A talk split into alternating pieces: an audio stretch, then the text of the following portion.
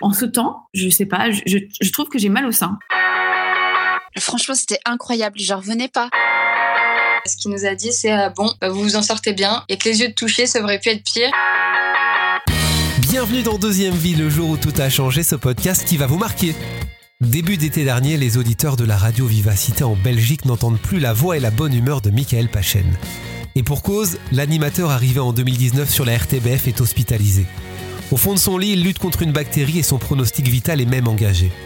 Alors s'il s'est déjà expliqué sur les raisons de son absence, il a accepté de revenir pour deuxième vie sur ce jour qui a fait basculer sa vie. Comment a-t-il surmonté cet événement marquant? Et surtout en quoi ça a aujourd'hui changé sa façon de voir les choses?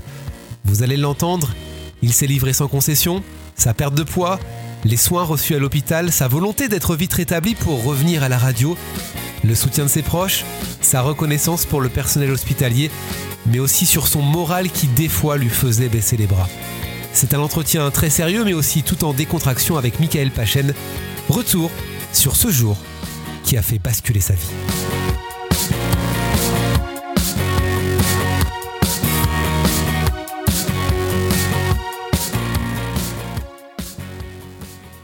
Salut Michael Salut Charlie. Je suis très heureux. Je suis très heureux de t'accueillir. Merci d'avoir accepté mon invitation. On se connaît un petit peu, euh, donc euh, c'est plutôt sympa de, de pouvoir parler euh, de ce qui t'est arrivé, même si ce qui t'est arrivé n'est pas du tout sympa. Euh, on Non, c'est remonte à, à l'été dernier, c'était en, en 2020. On est quoi, fin juin, début juillet. Tu fais Ouais. une annonce sur euh, sur tes réseaux sociaux, une vidéo qui va inquiéter beaucoup de monde, même si tu vas rassurer euh, ceux qui te suivent. T'as eu un, un gros pépin de santé. Tu t'es pas Ouais. vraiment penché sur euh, dans les médias sur ce qui t'était arrivé. On, a su un petit peu ce que ce que tu avais eu, mais est-ce que tu tu, tu acceptes de, de revenir sur euh, sur ce qui s'est passé et surtout sur sur les premières heures de, de, ce que tu as eu? Est-ce que tu te souviens de ce jour? Bah, euh, alors c'est bizarre ce qui m'est arrivé en fait parce que c'est euh, j'étais au bord de la septicémie quand je suis arrivé à l'hôpital et en fait c'est parti d'un d'un furoncle en fait à la con euh, qui s'est grave infecté et euh, je l'ai pas senti tout de suite en fait. D'habitude un furoncle c'est super douloureux Mhm. et là je, je je sentais bien que j'avais un truc. Il y avait une petite douleur mais c'était pas euh, c'était pas aussi douloureux qu'un furoncle quoi. Donc je me suis pas vraiment inquiété. Et comme je suis sujet euh, à faire, j'ai déjà fait des furoncles dans ma vie, euh, comme je suis sujet à ça, j'ai fait ce que le médecin m'a toujours dit de faire, c'est-à-dire j'ai mis de la crème, euh, grosso modo. Il y a une crème qui s'appelle la fucidine, qui est, qui est de l'acide, euh, voilà, qui est une crème d'acide en fait que tu mets sur la sur, sur le sur le furoncle et t'attends que ça passe quoi. Ce jour-là, en fait, je, je m'apprêtais à vivre ma journée de travail euh, normalement. Ouais, t'avais une, à- une émission qui se lançait en plus. hein. Enfin, tu partais sur la route. C'était le, le nom de l'émission pour l'été. Bah, j'étais j'étais donc sur sur Viva on faisait on faisait je faisais le, le 16h 18h euh, sur Vivacité en Belgique. Et euh, j'allais lancer une nouvelle émission pour l'été. On voulait partir sur la route effectivement. C'était le titre de l'émission c'était sur la route. Et on avait un on avait une espèce de caravane en fait euh, qui allait se balader partout. Et comme on avait été confiné on sortait du confinement. Nous ce qu'on voulait faire c'était aller voir les gens avec la caravane, débarquer sur la place du village, Euh, grosso modo, on se disait il y a plein de gens qui vont pas pouvoir partir durant l'été, et donc on va aller les voir quoi.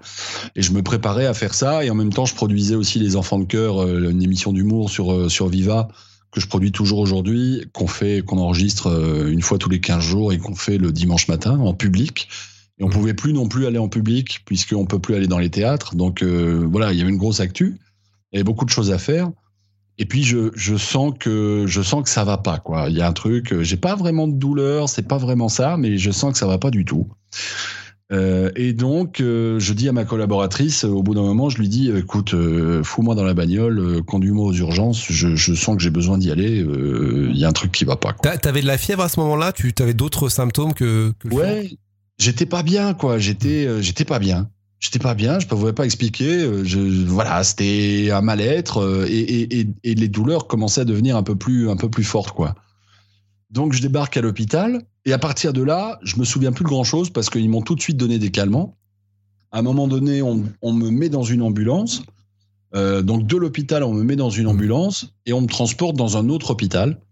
Euh, et je me souviens du trajet euh, dans, dans l'ambulance, mais j'étais un peu, un peu vaseux. Et je me souviens arriver à l'hôpital de Lille, au CHU, où je suis dans une espèce de salle d'attente sur un lit, sur un brancard. Et j'ai un, un, un chirurgien qui vient me voir, Hugo, euh, qui, qui, vient me voir et qui me dit euh, Bon, euh, monsieur, ce que vous avez est grave. je vais vous opérer tout de suite. On me dit pas ce que j'ai, hein. on ne sait pas. Il y a une chance sur deux. Et, je lui réponds juste Ah bon, ça passe ou ça casse alors? Mais vraiment, parce que j'étais sous calmant, quoi. je n'ai pas réalisé à ce moment-là, malgré ce qu'il me disait, j'ai pas réalisé ce qui se passait. Ça passe ou ça casse parce que l'infection avait gagné du terrain, c'est ça? Ouais, parce que j'étais au bord de la septicémie en fait. Donc j'étais pas encore tout à fait, mais j'allais y arriver. Euh, pendant ce temps-là, ma femme et, ma collaboratrice sont plus là. On leur dit de rentrer à la maison, que ça sert à rien de venir euh, à l'hôpital parce qu'il est, je crois, il doit être 22h, 22, 23h, un truc comme ça. Donc euh, entre le moment le matin où on me conduit à l'hôpital de, Douai et le moment où l'infirmier me dit ça, à Lille, j'ai l'impression qu'il se passe 10 minutes en fait, alors qu'il il, s'est passé des heures. Il s'est passé des heures. Je me souviens juste à l'hôpital de Douai d'avoir dit faites quelque chose parce que j'ai mal. Et puis ensuite l'ambulance, et puis ensuite je me retrouve à Lille. Et après, plus rien pendant 10 jours. J'étais, paraît-il, conscient, donc pas dans le coma ou ce genre de truc après l'opération. Donc tu as été opéré de suite quand tu arrives J'ai été opéré de suite en urgence. Ça a duré, euh, m'a-t-on dit, euh, pas très longtemps, parce que je suis L'opération s'est terminée vers minuit, donc ça a duré une heure et demie, deux heures. Et donc, cette saloperie de bactéries qui s'est développée était en train de me manger les chairs, quoi. Donc, il a fallu, dans l'opération, tout nettoyer et retirer toutes les chairs nécrosées euh, que je pouvais avoir. Donc, j'avais un trou, quoi. en fait, j'avais, j'avais des trous. À la, place de, à la place des chairs, j'avais des trous. La vidéo dont tu as parlé au début de, de, de cet entretien, je l'ai tournée avec mon téléphone dans mon lit d'hôpital, mais sans me rendre compte que je le faisais. C'est-à-dire que les, rares moments où je suis, où j'étais lucide, je me suis tout de suite dit, mon, premier réflexe, ça n'a pas été de, me dire où est ma femme, euh, où est Delphine, où est euh, ceci, cela. C'était le travail, non mon, Ouais, mon premier réflexe, ça a été de me dire, bordel, je dois rassurer les gens. D'accord. Euh, je vais bien, je, dois rassurer les gens, je vais leur dire que je vais bien. Parce que parce que tu es très actif aussi sur les réseaux sociaux, parce que voilà, tu es une personnalité publique, euh, une personnalité publique, donc les gens te, suivent. Et c'est vrai que quand on n'a pas de nouvelles pendant quelques jours, on peut se poser des questions à ce moment-là. Bah, euh, ouais, et puis, et puis je voulais aussi. moi, j'ai du, j'ai du mal parfois à séparer un peu vie publique, vie privée, tu vois, parce que je suis pas non plus Jean-Pierre Foucault, quoi. Je veux dire, il faut à un moment donné arrêter. Mais c'est vrai qu'en Belgique, on, connaît mon nom, etc. Donc, euh, donc euh, ma, première grosse inquiétude, c'était de rassurer euh, les gens mmh. et de rassurer mes proches aussi. Et de leur dire, je vais bien. J'étais conscient qu'il y avait un problème. Je savais pas quel était le problème, en fait, pour être honnête. Je savais pas dans quel état j'étais, mais je voulais faire passer le message. Et donc, je me filme avec mon téléphone dans un état juste pas possible. Et je suis là et je dis, oh, ça va bien ça va, je vais m'en sortir. Mais je me rends pas compte en faisant ça que je suis complètement déphasé, que je suis sous morphine, que j'arrive pas, que j'arrive pas à aligner trois mots, mm. que, que je me rends compte de rien. Parce que ces moments-là, c'est vraiment des moments de réveil entre de longs moments de sommeil, en fait. Donc voilà. Et je balance cette vidéo. Et ma femme voit ça. Et le premier réflexe, ça a été tout effacé. Mais c'était trop tard parce que le temps que c'est resté, il y avait déjà des journaux, des journalistes qui l'avaient vu et qui, ont, qui se sont mis tout de suite à faire des articles. Et ça va très vite sur le web. Euh, et donc, ma mère, qui n'était pas au courant de ce qui s'était passé, parce que je crois que j'ai fait cette vidéo un jour ou deux après, euh, après, après l'opération, a vu ça. Et donc, sans savoir ce qui se passait. Ah Donc, euh, vous imaginez un peu la, t'imagines un peu le, le, le, le, truc quand tu, quand tu vois ça, quoi. On rappelle juste que c'est la période du Covid. On est toujours dedans, mais on sort du confinement. Euh, tu précises d'ailleurs dans, dans, le message vidéo que s'il n'y a pas que le coronavirus. Pour que, pour que les gens ne s'inquiètent pas non plus. C'est aussi pour ça peut-être que les médias ont repris, euh, ont repris ta vidéo parce que bah on sort, on sort du, du, confinement, on est en plein Covid et peut-être que à ce moment-là on se dit Michael Pachen a le, a le Covid. Ouais, j'ai eu beaucoup ça, en fait. J'ai eu beaucoup de gens euh, qui, qui, qui m'ont posé la question. Euh, on m'a même dit, euh, ouais, t'as as, inventé cette histoire. moi, je, je l'ai lu, ça. T'as ah inventé cette histoire parce que tu voulais pas dire que t'avais le Covid, etc. Alors que, honnêtement, j'aurais préféré, à la rigueur, mm. dire que j'avais le Covid. J'ai observé le silence pendant, pendant deux mois. Et puis après, j'ai commencé à raconter, j'ai commencé à parler. Mais euh, c'était un peu la panique, quoi. Et les gens se demandaient ce que j'avais. Je recevais beaucoup de messages de, plein de gens. Et si tu veux, les proches, ou même un peu moins proches, les potes, quoi, je leur disais euh, ce qui se passait. J'ai fait une petite vidéo, mais que j'ai envoyé uniquement à mes proches euh, à ce moment-là, euh, pour, euh, pour leur expliquer, quoi. Grosso modo, j'étais un peu mieux. C'était pas encore top, mais j'étais un peu mieux. Mais ça, je l'ai pas mis en public, ça. Comment euh, justement, euh, on peut parler de, ta femme, comment, euh, comment elle, a vécu, elle a vécu ça? Parce que du coup, du jour au lendemain, tu te retrouves à l'hôpital, il faut, gérer, il faut gérer le, le quotidien à la maison? Alors d'abord, elle a été extraordinaire parce que parce qu'elle a tout géré de A à Z. Elle a tout pris en main et elle a tout fait pour que, pour, elle a tout géré avec la RTBF, elle a tout fait, elle a tout géré avec ma, ma boîte. Elle s'est occupée de tout, en fait. Elle a dû attendre, euh, en fait, un coup de fil de l'hôpital pour savoir euh, comment s'était passée l'opération. Et ce coup de fil n'est jamais arrivé, en fait, durant oui. la nuit. Donc, elle a, elle a dormi toute la, la première nuit avec son téléphone. Je crois qu'elle n'a pas dormi d'ailleurs. Euh. Et Delphine, pareil, elle était très, très inquiète. Et ça n'est que le lendemain matin qu'elle a reçu un coup de fil de l'hôpital, c'était pas le chirurgien, mais c'était quelqu'un qui s'était euh, occupé de mon réveil. Et cette personne lui a dit bon bah maintenant, il faut attendre. On ne sait pas comment ça va se passer. Euh, pour l'instant, il est stable, mais ça peut ça peut tomber à tout moment quoi. Grosso modo, on savait pas si à ce moment-là si j'allais m'en sortir quoi. L'opération n'était pas suffisante. Comment s'est passé l'après, le retour à la maison, les soins justement? Alors avant, avant le retour à la maison, il y a, euh, il y a un moment où, où je reste en, en, soins intensifs parce que tous les jours, en fait, il faut nettoyer les plaies et tous les jours, il faut continuer à nettoyer les tissus nécrosés. Il faut les enlever. Euh, et ça, c'est pas une opération qu'on fait dans ces cas-là, c'est et on gratte euh, et on te et on te met pas, on te donne de la morphine, mais la morphine ouais. c'est pas comme une anesthésie ouais. quoi. C'est pas, t'as quand même mal quoi.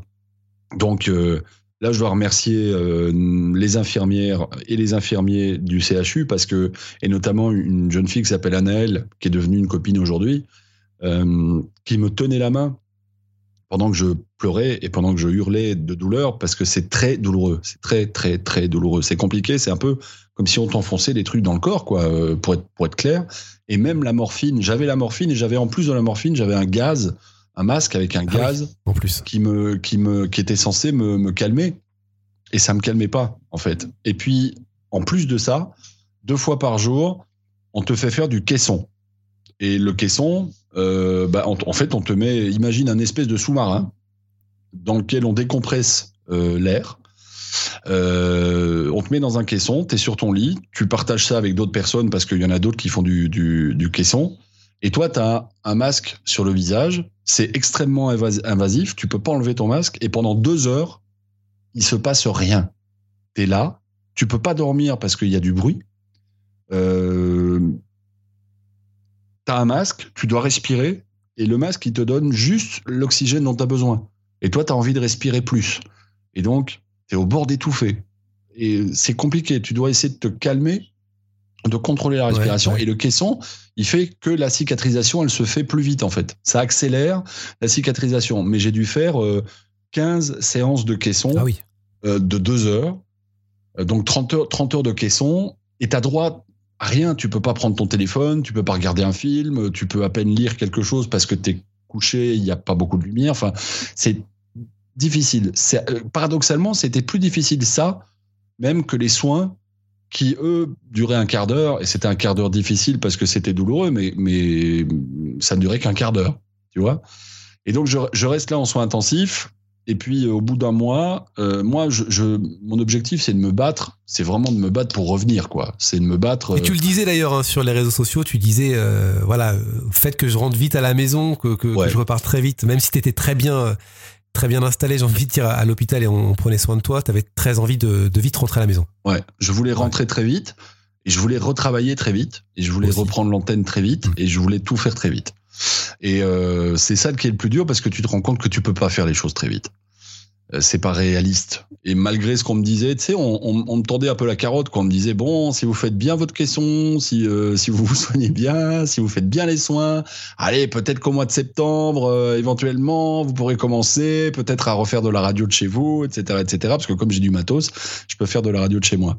Ils ont été fantastiques à l'hôpital pour ça. C'est qu'ils m'ont permis de sortir au bout de un mois Donc je suis resté un mois en soins intensifs, puis j'ai eu le droit de sortir, à condition de faire ce qu'on appelle une hospitalisation à domicile, c'est-à-dire que chez toi, on enlève les meubles et à la place on met une ouais. chambre d'hôpital, quoi, grosso modo.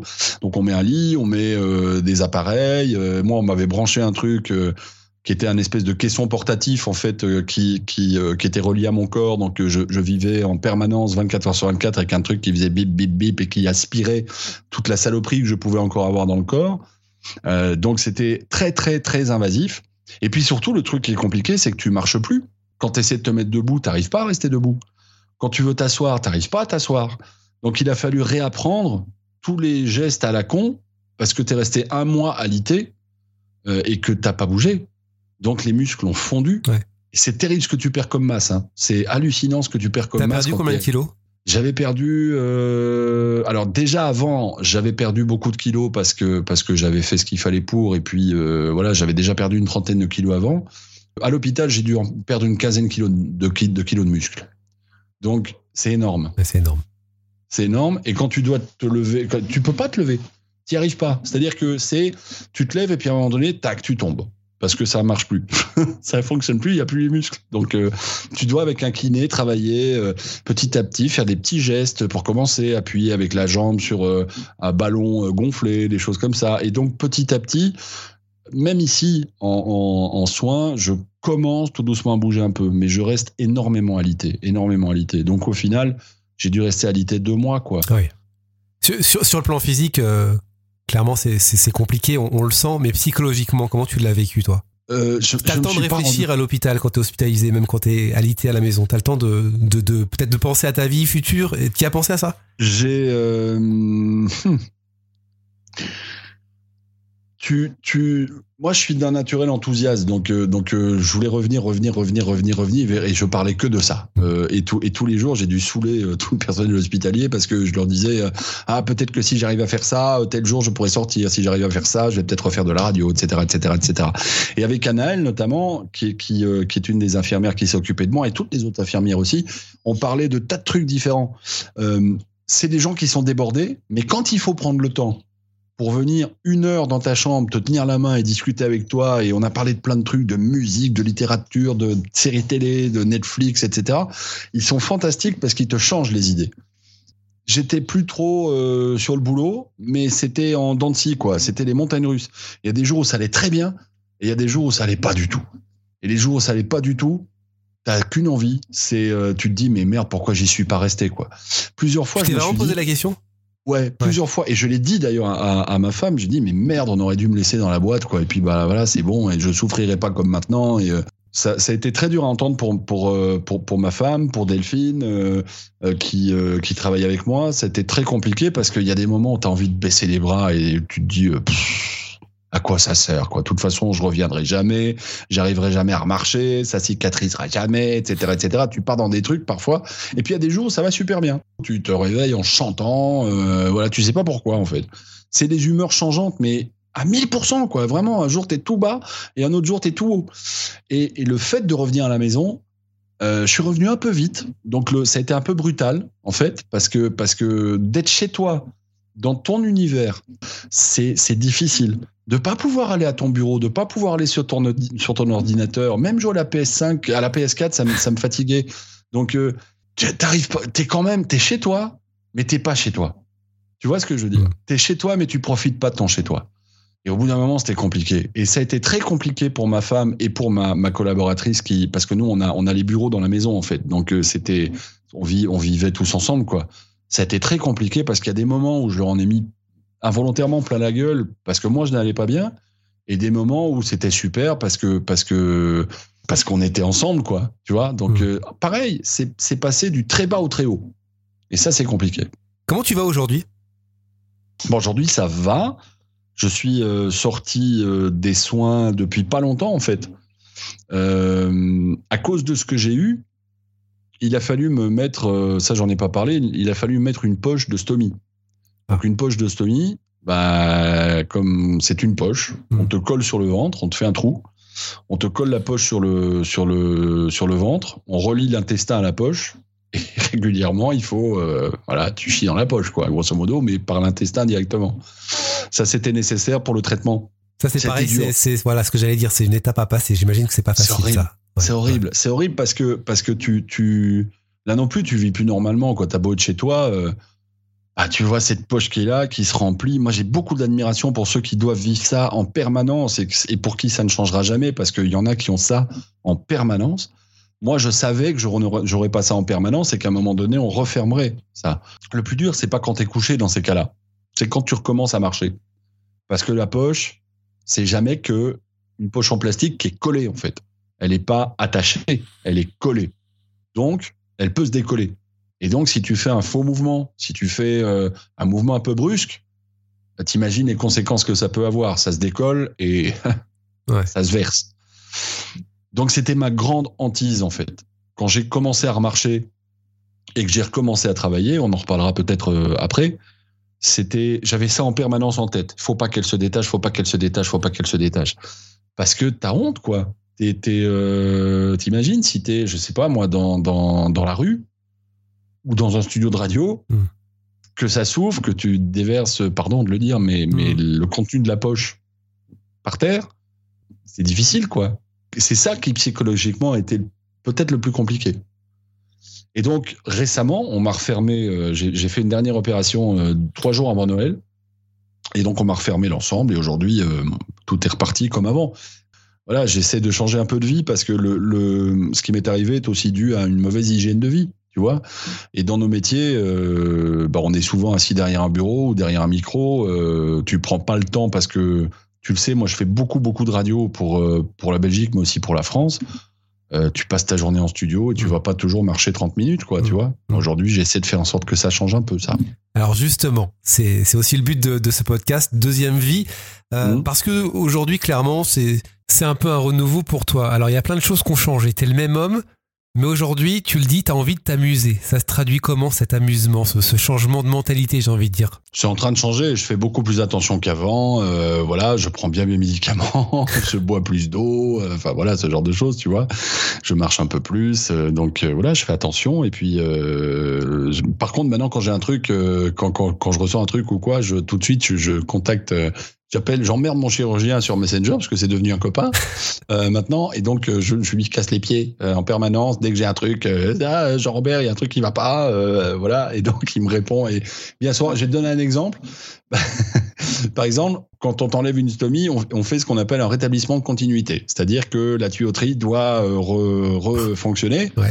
Et je lui ai dit, euh, je lui ai dit, je lui ai envoyé un, un message pour lui dire, Jean-Robert, j'ai un vrai problème, j'arrête pas de péter.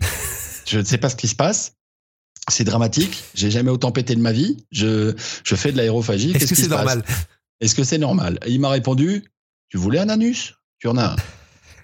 Non mais c'est alors C'est- génial d'avoir euh, d'avoir noué un, un lien comme ça avec euh, avec son chirurgien, avec le personnel médical. Pourquoi ça s'est fait co- comme ça d'après toi? Ça s'est fait parce que quand je suis, quand je suis resté à l'hôpital, on, on, on était entre les deux confinements, donc on était en plein débat sur euh, les conditions de travail euh, des, infirmiers, euh, les conditions de travail du personnel hospitalier. Et Macron venait de décider d'une augmentation de salaire pour les, infirmiers. Et, et en discutant avec les infirmiers, et en voyant comme ils bossaient, et en voyant surtout tout le côté psychologique qu'il y a dans leur boulot et ce qu'ils peuvent apporter beaucoup sur le psychologique à leurs patients, je leur ai dit, mais, mais euh, on a beaucoup discuté en fait, on a beaucoup échangé et, et- et beaucoup m'ont dit, euh, bah nous, c'est pas tellement l'argent qu'on veut, euh, on s'en fout un peu, enfin on est content hein, de gagner un peu Mm. plus, mais ce qu'on voudrait surtout, c'est des moyens pour travailler en fait, parce que c'est vraiment compliqué quand on a des chemises qui se déchirent, quand on a des masques qui sont pas homologués, etc. etc. Et donc on a lié, euh, et je leur ai toujours dit, j'aurais dit, mais quand je, quand je serai guéri, je vais revenir, quoi. Je vais revenir avec une caméra et je vais. Alors, c'est pas aussi facile hein, d'aller filmer dans un hôpital, vrai. mais je vais revenir avec une caméra et je vais, je vais montrer, je vais essayer de montrer euh, ce que vous faites parce que parce que c'est vraiment, vraiment, vraiment des gens extraordinaires et exceptionnels. Il n'y a pas un infirmier ou une infirmière qui m'a dit, moi, mon boulot m'emmerde. Ils m'ont tous dit, on adore le boulot qu'on fait, Mm. c'est difficile, on comprend pas pourquoi on n'a pas de moyens pour travailler. Voilà. Et donc, en discutant de tout ça, je pense qu'ils avaient pas, ils ont pas dû avoir beaucoup de patients qui s'inquiétaient plus pour eux que pour lui, que pour lui-même. Et donc voilà, on, a discuté et avec avec le chirurgien, c'est pareil. C'est c'est le chirurgien, c'est un peu particulier parce que je, je le connaissais d'avant. C'est pas le chirurgien qui m'a opéré en fait en premier. C'est le chirurgien qui s'est occupé de moi après. C'est quelqu'un que je connaissais dans le dans, dans, dans l'hôpital parce que il se trouve qu'il écoute la radio. Il travaille à Lille, mais il est belge et il faisait la route tous les jours et il savait qui j'étais. Et un jour, je me suis pointé aux urgences pour un autre truc et il m'a fait passer devant tout le monde, quoi, grosso modo. Donc pas un petit privilège. Et depuis, on est devenus copains. Voilà. Mais il, c'est pour ça, j'avais super peur moi du monde médical avant, avant ce qui m'est arrivé. J'étais, j'étais super inquiet à l'idée de voir un médecin ou de, ou de, ou de voir une infirmière.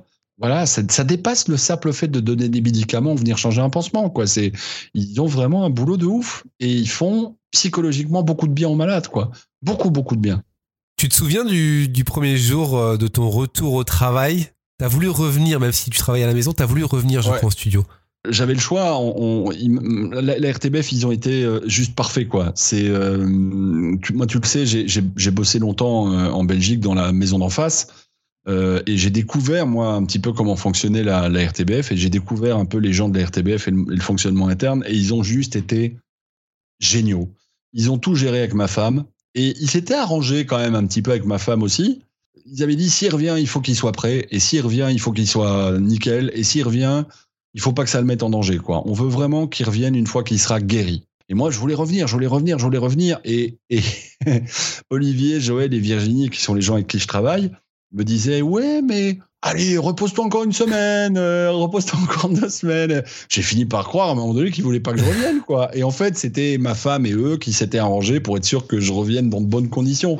Tu vois, donc euh, ils ont été géniaux. Ils ont été géniaux. Moi, j'ai pas vraiment profité de mon retour parce que j'avais cette putain de poche qui m'angoissait en fait. J'étais à l'antenne euh, avec une poche. J'étais, j'étais super stressé. Je pensais qu'à ça, qu'à ça, qu'à ça, qu'à ça. Putain, pourvu que ça tienne. Et dès que je sentais que ça bougeait un peu ou euh, ou qu'il y avait un truc qui était pas forcément normal, j'étais mort de peur à l'idée de tout déverser. Et d'ailleurs, mmh. c'est arrivé une fois, pour être, pour être honnête. Ouais, et, et là, t'es devant, es devant les gens et tu dois, euh, t'es devant l'équipe et, mais ils ont été super. Ils ont vraiment été super et euh, ils m'en ont pas du tout tenu rigueur euh, et ils ont travaillé dans des conditions difficiles parce que ça puait la mer partout et euh, voilà. Euh, c'est une maison géniale. Ce que j'ai dû gérer en fait c'est les c'est les hauts et les bas de l'humeur en fait. Et ça on m'avait prévenu. On m'avait dit tu vas reprendre une vie normale tu vas vite fais gaffe parce qu'il va y avoir des variations d'humeur où tu vas te sentir très bien et où il y a des moments où tu te sentiras pas bien du tout. Et il faut que tu arrives à gérer ça. Et ça, je commence seulement à arriver à le gérer, en fait. Ouais, c'est la question que j'allais te poser. Est-ce que tu penses que tu as été trop vite, du coup, pour ton retour? Ouais, je pense, honnêtement. Mais je voulais tellement revenir. C'était, euh, je voulais tellement revenir. J'avais peur. Euh, j'avais peur aussi à un moment donné qu'on me reprenne pas, pour être honnête, même si j'avais un contrat, etc., machin. Mais voilà, ils il me montraient à 1000% qu'ils étaient bienveillants à mon égard et je voulais pas y croire moi j'étais euh, j'étais dans le trip euh, tu sais un peu le syndrome de l'abandon quoi mmh. c'est vraiment un genre de tu te dis euh, non non personne ne m'aime et ils voudront pas que je revienne et machin tu vois j'étais tellement mal pour eux parce que je, je je disais que je les avais foutus dans la merde je te rappelle que je devais faire une émission l'été. Mmh. Il a fallu qu'ils s'organisent trois jours avant l'été pour trouver des solutions parce que je pouvais pas la faire. Tu vois, donc je m'en voulais tellement de, de, les avoir foutus dans la merde. Et j'ai compris après que c'était pas si grave que ça et que des solutions, il y en a toujours. J'ai appris à prendre du recul, prendre un petit peu de hauteur par rapport aux choses. J'ai encore des moments où c'est difficile et où euh, je, je réagis pas bien sur, euh, sur certains points. J'apprends à raisonner différemment, en fait. C'est-à-dire que, au lieu de me dire pourquoi euh, je risque d'avoir des problèmes, maintenant je me dis qu'est-ce que je peux faire pour éviter les problèmes? Et ça, cette réflexion-là, je l'ai eue très récemment avec euh, un type qui est formidable, qui est le, qui est le patron de Nostalgie France, qui est euh, Xavier euh, Lessus, qui, que j'ai eu au téléphone longuement. Xavier fait aussi du coaching. C'est lui qui m'a appris à, à raisonner comme ça. Et on est resté une heure au téléphone où il m'a expliqué plein de trucs sur le fonctionnement du cerveau, sur, sur, sur la façon dont il fallait idéalement contrer le fait que le cerveau, il a peur de l'avenir et que donc, quand le cerveau, il a peur de l'avenir, il se met en mode euh, panique. Et pour contrer ça, il faut simplement penser comme ça, tu vois Pas, oh là là, mais je risque d'avoir des problèmes, mais mmh. plutôt, bah, qu'est-ce que je peux faire pour pas avoir de problème, tu vois C'est un truc que j'ai appris, ça, par exemple, que j'aurais pas appris si j'avais pas eu cet accident. T'as eu besoin d'un soutien euh, psychologique? Ouais. Le- L'exemple de Xavier, Ouais. c'est un exemple. Euh, il fait du, il fait du coaching, donc je vais, je vais bosser avec lui un peu plus à l'avenir pour, pour essayer d'él- d'éliminer toutes ses craintes et d'avoir les bons réflexes. Euh, ça fait aussi partie du. Tu me demandais tout à l'heure si j'allais bien, si j'avais changé mon hygiène de vie. Mhm.